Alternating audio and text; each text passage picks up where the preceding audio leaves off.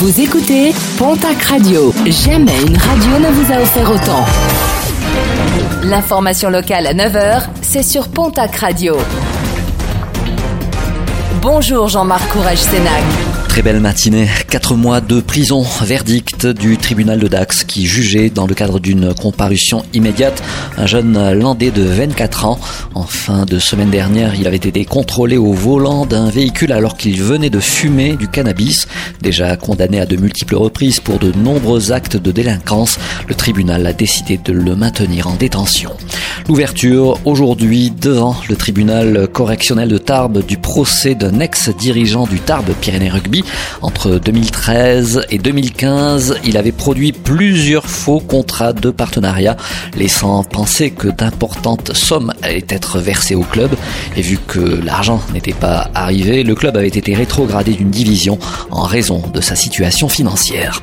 L'inquiétude des autorités sanitaires en Occitanie, l'agence régionale de santé s'alarme de la remontée des cas positifs au coronavirus.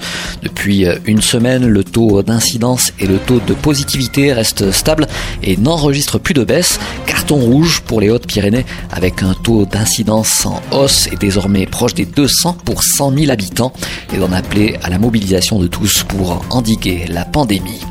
À Lourdes, la fermeture ce mardi de l'agence Pôle emploi, une agence qui change d'adresse et qui sera ouverte dès lundi prochain, boulevard du Centenaire.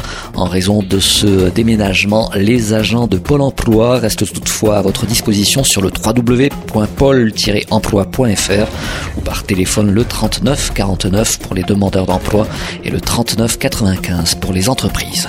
Et puis un mot de sport et de surf avec la World Surf League qui a dévoilé le calendrier de la saison prochaine. Exclu du circuit élite, le Quicksilver Pro France fera partie des Challenger Series dès l'année prochaine et les dates de la compétition sont d'ores et déjà connues. Elle se déroulera du 11 au 17 octobre prochain sur les spots d'Ossegor et de Seignos.